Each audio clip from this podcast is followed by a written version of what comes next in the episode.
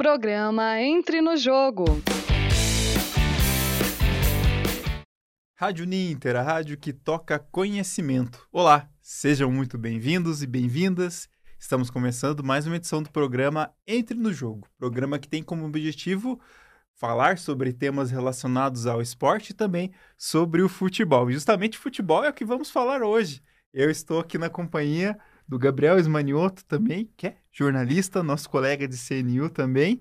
E seja bem-vindo então, Gabriel. É isso aí, Evandro. Evandro, é um prazer estar aqui novamente.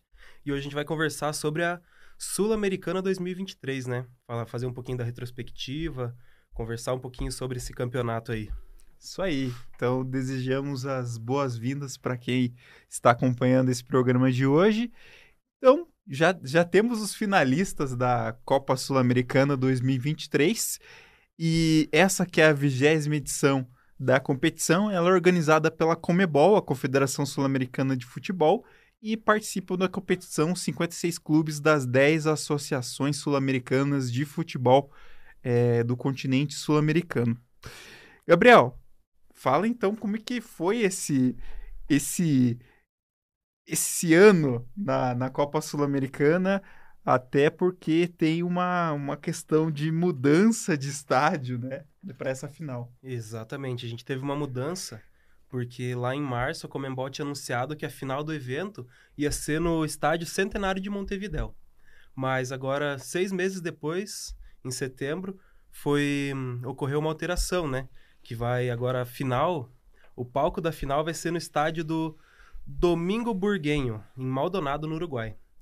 Um ponto interessante até para a gente falar desse estádio aí é que ele teve uma remodelação, né, uma, uma reforma em 1994 para receber a final da, da Copa América. Hoje em dia, ele é utilizado pelo Clube Desportivo Maldonado, que joga na segunda divisão do Campeonato Uruguaio, e ele também é utilizado por partidas de rugby.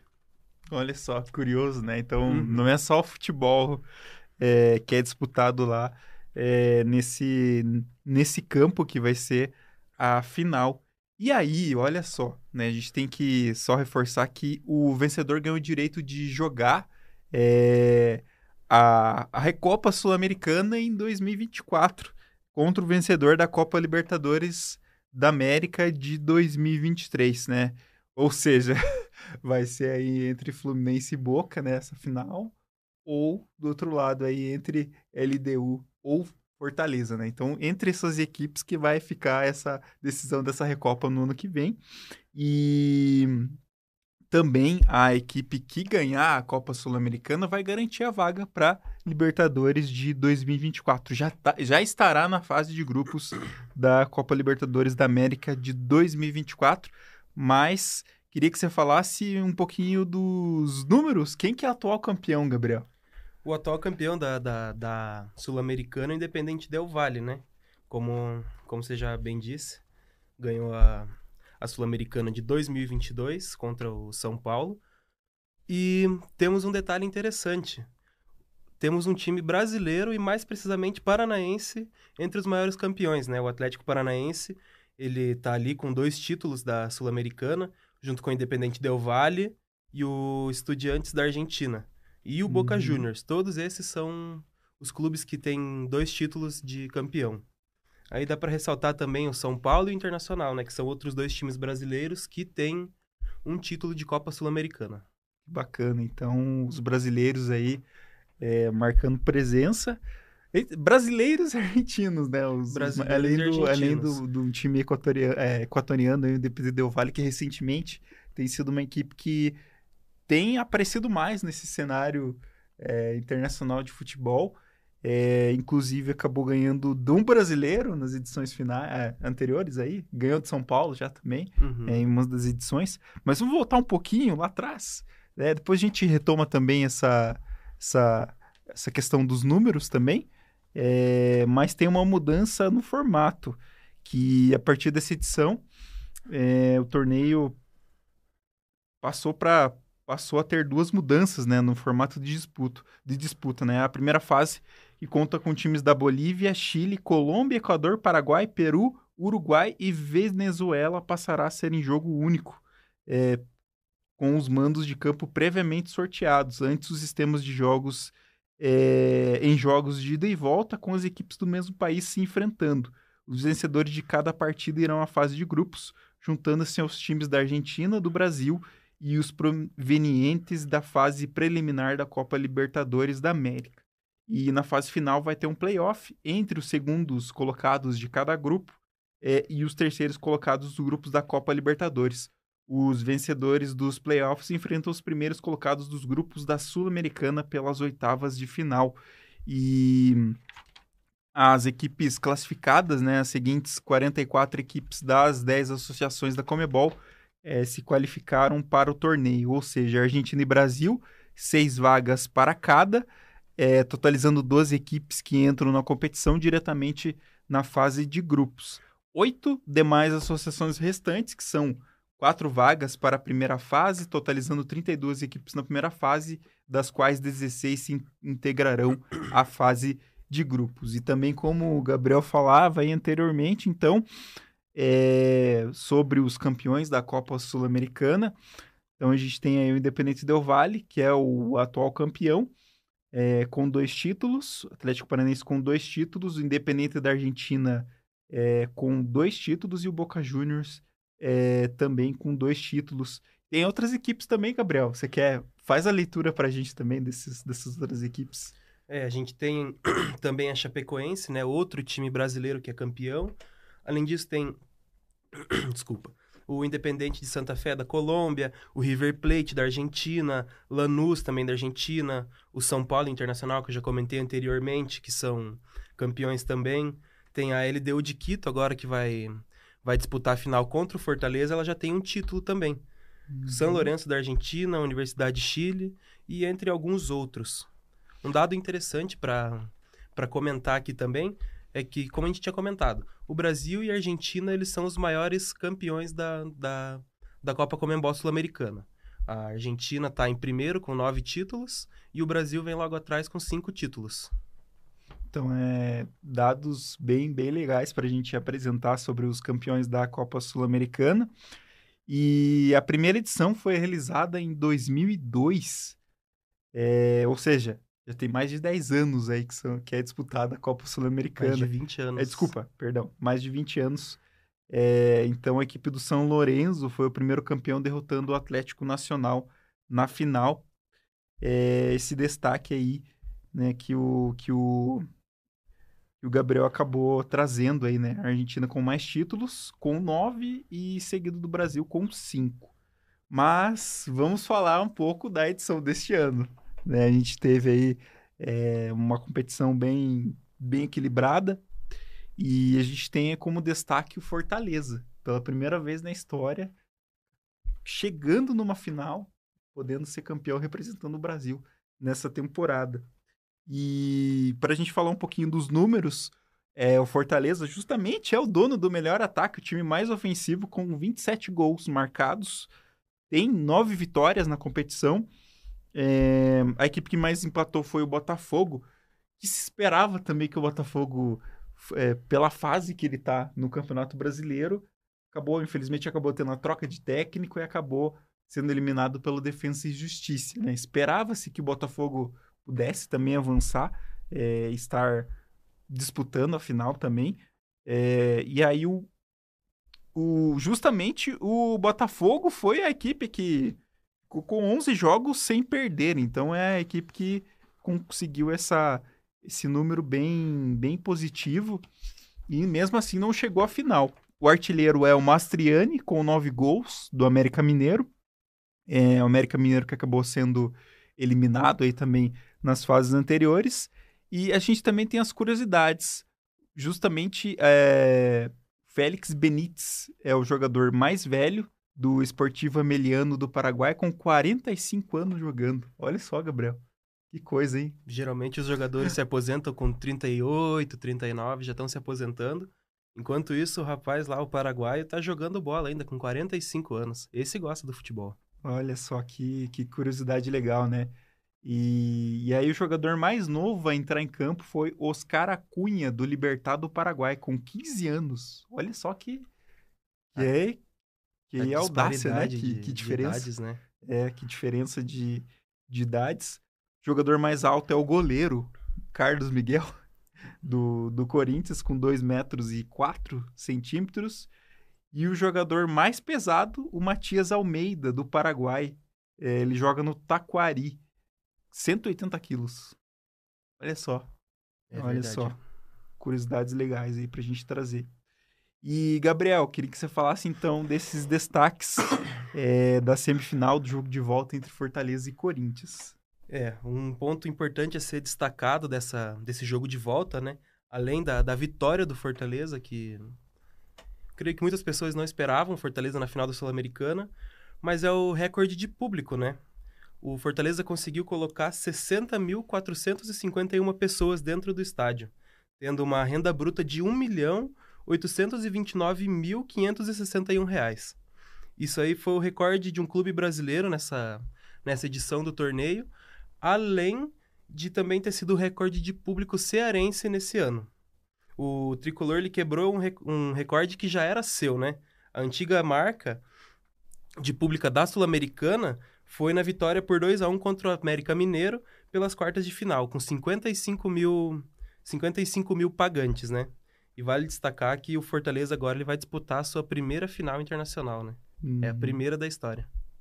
E para a gente falar um pouquinho desta, desta semifinal, é, que foi acabou acabou ficando com a vaga o Fortaleza, né, vencendo o Corinthians. O Corinthians teve uma troca de técnicos, de técnico, né, acabou mudando de treinador para esta segunda é, segundo jogo da decisão. E mesmo assim, após o empate no primeiro jogo, né, o Fortaleza Foi um acabou empate 1 a 1 no primeiro jogo. 1 a 1 né? E aí o Fortaleza ele começou marcando sob pressão e começou num ritmo intenso, um ritmo assim muito agressivo de procurar o gol é, para cima do Corinthians no primeiro jogo. Era queria o Fortaleza queria marcar aquele gol no começo, né? Não e a defesa corintiana estava atordoada. Tava. Até foi um pouco. Até foi impressionante o primeiro jogo que o, que o Fortaleza fez contra o Corinthians, porque eles não sentiram, né? Jogar fora de casa, jogar dentro da Neoquímica Arena com a torcida do Corinthians, fazendo uma festa enorme, uma festa bacana. Mas eles não sentiram essa tal pressão, né? Tanto que eles buscaram o jogo o tempo inteiro e saíram e conseguiram sair na frente do, do placar. E depois o Corinthians acabou empatando o jogo. E no segundo, na volta, né, não foi muito diferente também. O Fortaleza buscou o tempo todo o jogo, marcou lá em cima e, e quis o resultado. E isso foi o foi digno de também estar na, na, na sua primeira final agora internacional. E. E aí. Só pra gente destacar alguns jogadores, né, que estão se diferenciando nesse time, a gente tem aí.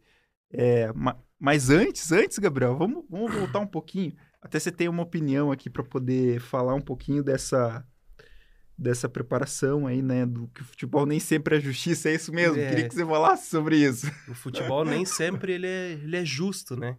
Nem sempre o melhor time vence. Mas dessa vez ficou mais do que provado que o time com mais projeto, com mais organização, o time mais bem preparado, ele passou para a final. O histórico, esse time do Fortaleza está sendo o melhor da história com o melhor técnico da sua história, que é o Juan, Juan Pablo Voivoda, né? Ele chegou nessa primeira nessa primeira final e vai tentar o título inédito agora no dia 28 de outubro, lá em Punta del Este, no Uruguai, como a gente já, já destacou. E ele já vem fazendo um trabalho que não é de agora, né? Já está há dois anos e meio no, no comando do Fortaleza e merece, na minha opinião, ser coroado com esse título inédito da Sul-Americana.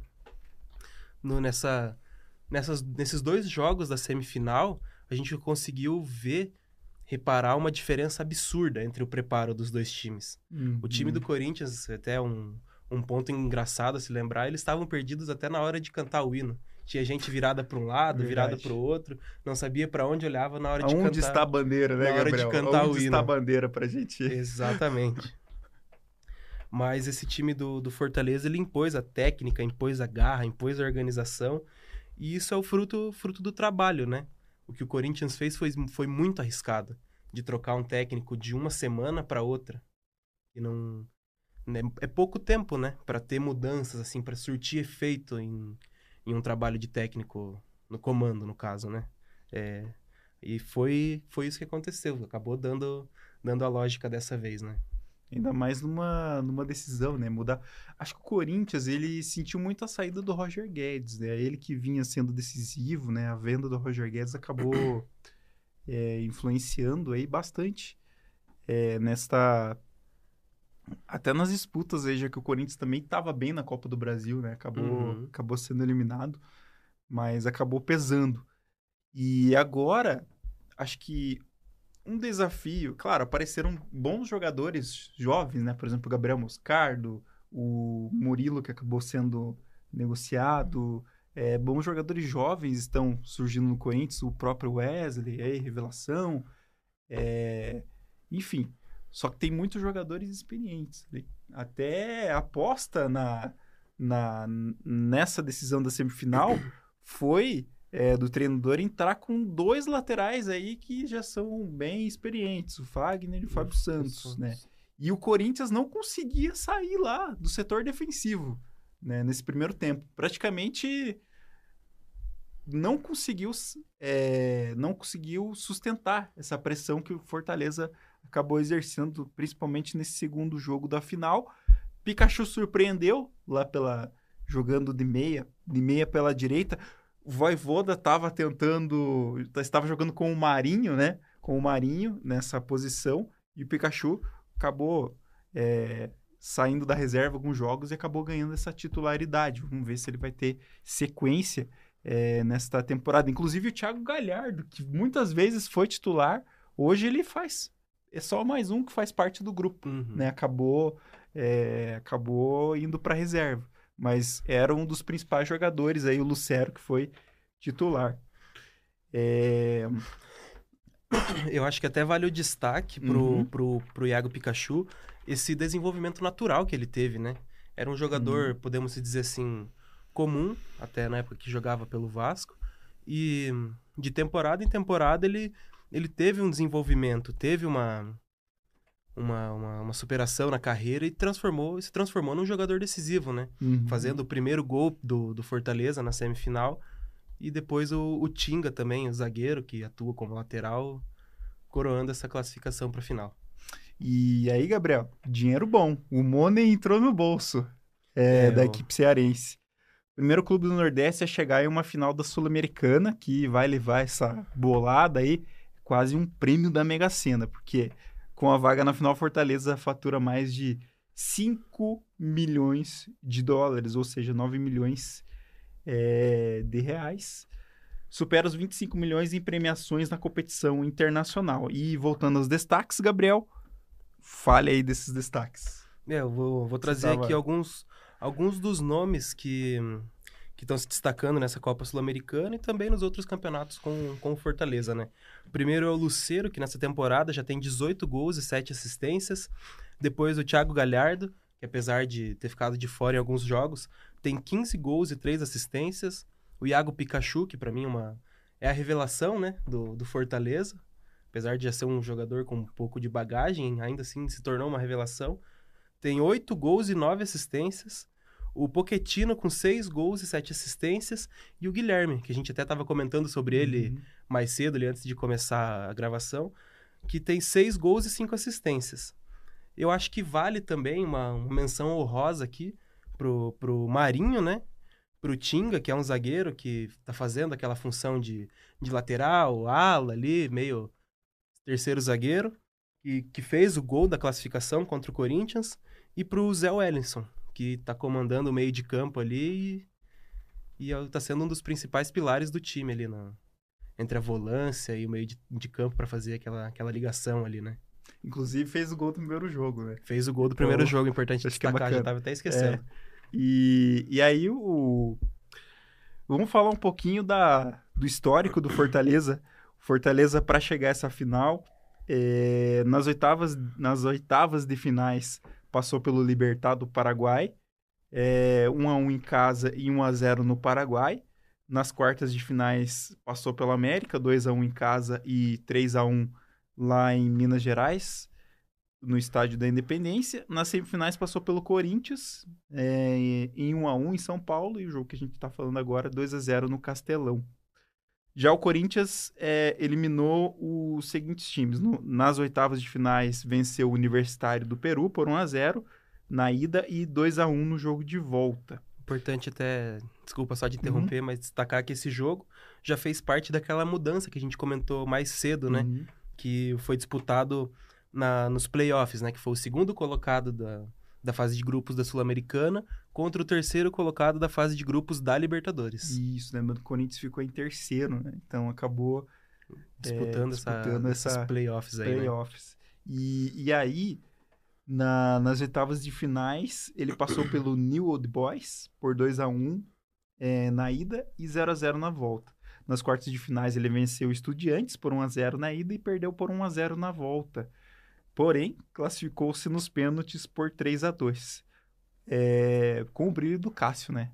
E, e, no fim foi eliminado pelo Fortaleza. Mas quem o Fortaleza vai enfrentar nesta final, Gabriel? A gente falou bastante até agora do Fortaleza e do Corinthians, mas vale destacar também aqui um time do Equador, né? O LDU, que chegou na chegou aí na final também.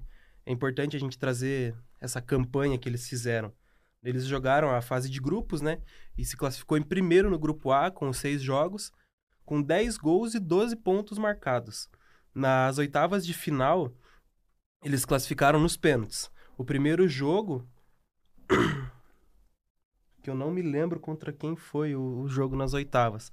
Mas venceu por 1 a 0 e perdeu na volta por 3 a 2 E classificou nos pênaltis por 4 a 3 Depois, nas quartas de final, venceu o São Paulo no Equador por 2 a 1 E na, na volta no Morumbi, perdeu por 1 a 0 e se classificou nos pênaltis por 5 a 4 Na semifinal, venceu o Defensa e Justiça, que tinha eliminado o Botafogo anteriormente, venceu por 3 a 0 dentro de casa e depois foi na casa do time paraguaio só para cumprir a só para cumprir, cumprir dever, né? Só para cumprir tabela e acabou no empate de 0 a 0. E, agora vai vai disputar a final vai disputar a final contra o Fortaleza, né? Uhum. E Detalhe curioso aí que o próprio LDU foi campeão em 2009 e vice em 2011. É, e a equipe equatoriana vai fazer sua terceira decisão no final. Mas, Gabriel, a gente tem que destacar um, um o Voivoda. É, é, o trabalho que ele está fazendo com o Fortaleza é, é realmente incrível, né? Assim, é uma campanha muito vitoriosa desde que chegou ao Fortaleza ele nunca perdeu uma decisão de título, né? Importante destacar isso. Todas que eles que eles jogar, todas que ele jogou, ele foi campeão, saiu campeão. Jogou a tem três títulos de campeonato cearense, um e um título do campeonato do Nordeste, e vale destacar que esse título do cearense em 2021 foi o primeiro da carreira. Primeiro uhum. da carreira dele. Ele já tinha chego, tinha chego no Fortaleza já para jogar essa, essa final. Ele jogou com 15 dias de trabalho. E outro ponto a se destacar também dele é a, é a longevidade que ele está tendo no Fortaleza, né? Hoje em dia aqui no Brasil a gente tem essa essa essa me fugiu a palavra, mas essa rotatividade Isso, de técnicos. Mas no, no Brasil uhum. os técnicos não duram muito, né? Não duram muito. E o, o Voivoda, junto com o Abel, o Abel Ferreira do Palmeiras, são os técnicos que que mais estão durando em, em, seus cargos, né? O Voivoda tá há dois anos e meio já no Fortaleza. É, são os técnicos aí com, com maior longevidade do futebol brasileiro. Né? O Voivoda, então, é à frente aí do Fortaleza. Ele que acabou comandando equipes de menor expressão lá na Argentina e Fortaleza, digamos que a torcida se identificou com ele, é um clube popular, né? em uhum. relação a, aos outros clubes que ele comandou lá na Argentina. E detalhe, o Lion vai disputar pela primeira vez uma decisão internacional. É, então, o tricolor do Psi vai ter essa oportunidade pela primeira vez. E para a gente fechar, só uma. É, que a final vai ser disputada em um estádio de pouca expressão que é o Domingo Burguem, que a gente falou, na cidade de Maldonado, vizinha à Ponta del Leste. e a capacidade final é de 25 mil torcedores. E, ou seja, mais ou menos um quarto é, da capacidade onde geralmente é do, do, do, Castelão, que alcança até 60 mil pagantes. E isso, lembrando que esse modelo é uma cópia do que foi adotado pela Europa, que não tem muito motivado os torcedores a irem aos estádios por conta da distância. Ou seja, o continente sul-americano tem distâncias maiores, territoriais, e aos custos também com ingresso. É, tudo isso dificulta a logística tanto dos cearenses e dos equatorianos para se deslocar até a região da Cisplatina. É, até a nível de comparação, né, em 2018, na, com as finais de ida e volta da Sul-Americana, o Atlético Paranaense e o Júnior Barranquilha, eles levaram quase 80 mil torcedores para os estádios, né? Isso, isso somado.